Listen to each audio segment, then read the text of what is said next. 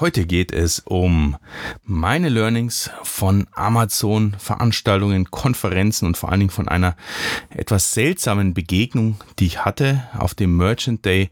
Über die möchte ich berichten und auch einen ganz kleinen Ausblick geben, was denn so los ist.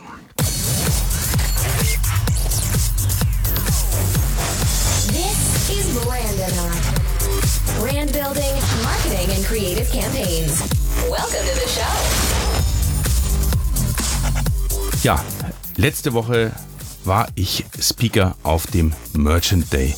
Und äh, ich finde insgesamt, ich will jetzt kein komplettes Review des Merchant Day machen, aber eine super Veranstaltung, hat mir riesig Spaß gemacht und ähm, ein tolles Publikum. Also wirklich Chapeau, gerade hier an Ronny und sein Team, äh, eine super Sache.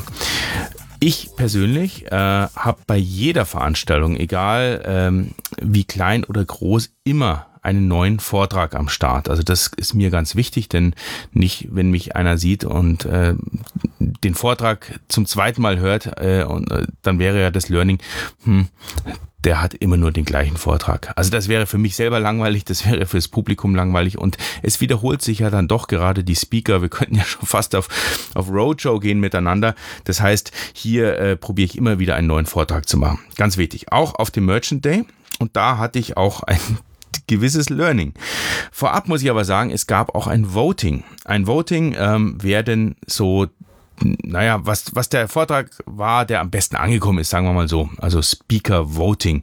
Und da habe ich äh, nach Uwe Hamann auf dem ersten Platz den zweiten Platz belegt und auf Platz drei war Philipp Kleutgen.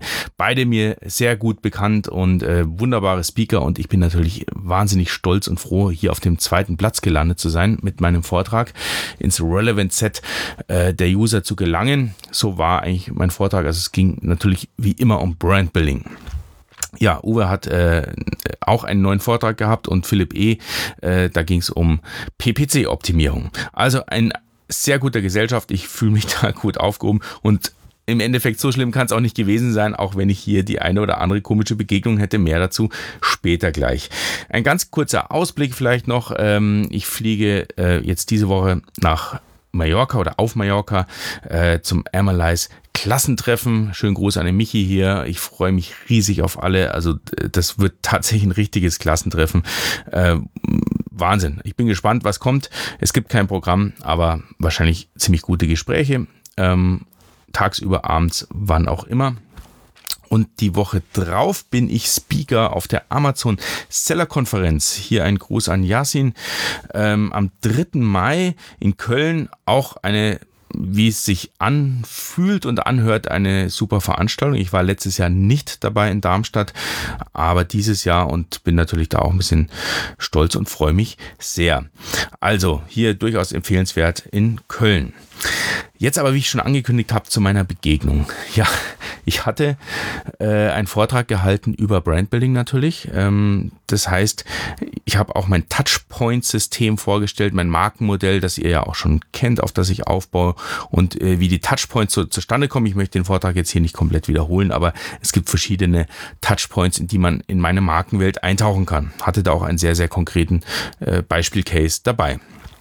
Ja, und äh, in dieser Markenwelt äh, ist ein ganz zentrales Element äh, eigentlich vorhanden. Das ist ein E-Mail-Marketing-Automatisierungssystem, ja, wie man es auch immer nennt, äh, ein Funnel-System. Also, naja, Funnel wäre jetzt ein bisschen zu wenig, zu weit gegriffen, denn es geht ja um mehrere Funnel und mehrere Trichter in diesem ganzen, in der ganzen Markenwelt.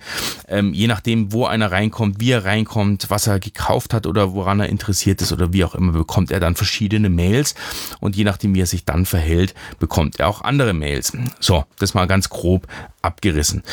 Das heißt natürlich, für mich war das eine unglaublich steile Lernkurve. Ähm, gerade letztes Jahr dieses Funnel-System oder E-Mail-Automatisierungssystem aufzubauen und zu verzahnen mit all den anderen Dingen. Das heißt, man kommt sowohl offline rein über ein Event zum Beispiel, an dem ich ein, ein Tablet auslege, als auch natürlich über Social Media Marketing, also sprich Facebook, Werbeanzeigen, als auch dann natürlich, wenn ich auf der Homepage bin selber, ähm, gibt es diverse Trigger und Call to Actions da ähm, reinzukommen, wenn es auch nur der einfache Newsletter ist Oder wenn jemand ein Produkt gekauft hat, dann gibt es natürlich auch diverse Teaser, äh, sich hier nochmal zu registrieren und dann auch äh, in Zukunft bespielt zu werden. Ja, und je nachdem, wo einer reinkommt, bekommt er natürlich auch verschiedene Inhalte. Es ist ja ein Unterschied, ob jemand bereits was gekauft hat und dann äh, eine E-Mail-Sequenz zum Beispiel zum Onboarding bekommt, sprich, wie benutzt er das Produkt, oder ob einer einfach nur Interesse hat und sich vielleicht ein kleines E-Book runtergeladen hat und noch gar nichts weiter weiß und vielleicht noch nicht mal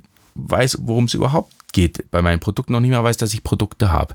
Natürlich bekommt er andere E-Mails, natürlich kommt er an einer ganz anderen Stelle an in meiner Markenwelt. Aber irgendwo äh, kommt dann alles zu einem Punkt zusammen und das ist auch wichtig, dass, ähm, dass jeder meine Marke dann äh, komplett erfährt. Ja, und diese Verzahnung ist nicht ganz so einfach. Denn ich muss ja auch wissen, was macht derjenige auf meiner Webseite? Wie verhält er sich? Über welchen Kanal kam er rein? Was hat er angeklickt? Im besten Fall weiß ich sogar ein halbes Jahr später noch, welches Bild hatte er damals damals auf Facebook angeklickt und wofür hat er sich registriert. Wenn all diese Daten tag-basiert vorhanden sind, habe ich natürlich eine unglaublich gute Datenbasis, heißt aber auch, sie ist relativ komplex aufzubauen. Das heißt, ich brauche nicht nur ein, ein gutes Tool dafür, ähm, sondern ich brauche auch ein, ein On-Site-Tracking. Das heißt, es muss verbunden sein mit meiner Webseite. Eventuell auch verbunden mit meinem Store, wenn ich hier einen eigenen Webstore einsetze. Mit Amazon ist es etwas schwieriger, aber zumindest kann ich hier messen, wie viele draufklicken auf mein Listing. Ich kann auch, äh, wenn jemand sich registriert über eine spezielle Landingpage, der das Produkt schon hat, kann ich ihm natürlich das Label geben oder das Tag, besser gesagt, dass er äh, das Produkt gekauft hat und so weiter. Das heißt aber für mich, hier spielen ganz viele Dinge äh, eine Rolle. Das heißt, das E-Mail-Marketing-System, das Social Media äh, Advertising, also das heißt, wie spiele ich meine Werbeanzeigen aus? Auch auf Google äh, Werbeanzeigen, wie, welche Rolle spielen die, wie optimiere ich die und so weiter. Und dann habe ich nach meinem Vortrag, in dem ich mich darauf wirklich, ihr merkt es schon, also ich, ich, ich steigere mich da gerne rein in, in, in solche Sachen, äh, aber ein Gespräch mit zwei Zuhörern gehabt. Also ich habe viele, viele, viele Gespräche, ich kann, kann nicht mehr raus aus, aus dem Ding, aber da zwei, die mich besonders nachhaltig dann zum Nachdenken angeregt haben, die enttäuscht waren. Und zwar, warum waren die denn enttäuscht? Und es kam so ein bisschen raus, äh, dass meine Methode kein Quick-Win ist. Also nicht so, so, so eine Low-Hanging Fruit, die ich einfach abernten kann und einen kleinen Trick in drei Zeilen aufgeschrieben und dann verkaufe ich doppelt so viel. Nein, das ist sie nicht. Und diese zwei Zuhörer, äh, mit denen ich hier im Gespräch war, die, die hatten eigentlich gedacht, okay, ein bisschen Aufwand ist dabei, aber können wir da nicht eine Kraft, eine 450 Euro Kraft dran setzen? Äh, der wird das beibringen und die schreibt halt dann die Inhalte für die E-Mails. Das müsste ja kein Problem sein. Naja, was sagst du dann? Und dann habe ich eigentlich nur antworten können, nein. Also ich, ich kann nicht guten Gewissens sagen, ja, das ist wunderbar, mach das mal so. Nein, es, es ist nicht wunderbar. Es, es geht leider so nicht nicht. Ähm, da gibt es Leute, die beschäftigen sich ihr ganzes Leben lang damit, wie ich auch mit Brandbuilding oder mit diesen Marketing-Tools und äh, haben steile Lernkurven und es ist eben nicht einfach aus dem Boden zu stampfen. Und das heißt, es gibt eigentlich nur zwei Möglichkeiten. Es gibt die Möglichkeit, ja, ich mache es in-house, habe dann aber die Aufwände des Lernens und muss Kapazitäten bereitstellen. Das, es geht ja nicht anders. Es sind Zusatzkapazitäten, solche Systeme aufzubauen. Oder ich source es raus. Make or buy ist eigentlich die Entscheidung. Dann wird, wird genau sowas aber doch relativ kostenintensiv, das ist doch klar. Also ich muss eine Facebook-Kampagne aufsetzen und betreuen, das E-Mail-Marketing-System, die ganzen E-Mails schreiben, äh, da sind vielleicht verschiedene Gewerke dran, auch Grafiker und Texter und so weiter. Das ist nicht mit einer 450 Euro Kraft zu machen. Ja, und dieses Gespräch ging dann aber auch entsprechend zu Ende. Und äh, mit dieser Enttäuschung ich habe nichts, äh, kein Taschenspielertrick parat, um hier ähm, Brandbuilding mit zwei, drei einfachen Tricks zu machen. Hm, dann habe ich mir überlegt, es kam ja noch was dazu. Irgendein anderer Bekannter, ich weiß leider noch nicht mal mehr, wer es war, hat mir dann gesagt, ja, da war ja jemand enttäuscht von deinem Vortrag. Also das heißt, es hat sogar die Runde gemacht. Ähm, die hatten da irgendwie, äh, das hat sich alles so toll angehört und danach hast du denen gesagt, so einfach ist es nicht. Naja, aber das ist halt ehrlich. Was soll ich denn sonst sagen? Ein bisschen rettet mich dann dieser zweite Speakerpreis, wie am Anfang erwähnt. Da denke ich mir, naja gut, so ganz so schlimm kann es dann doch nicht sein. Aber nichtsdestotrotz, diese Begegnung hat mich ein bisschen zum Nachdenken angeregt. Was kann ich denn jetzt besser machen? Was, was ist es denn?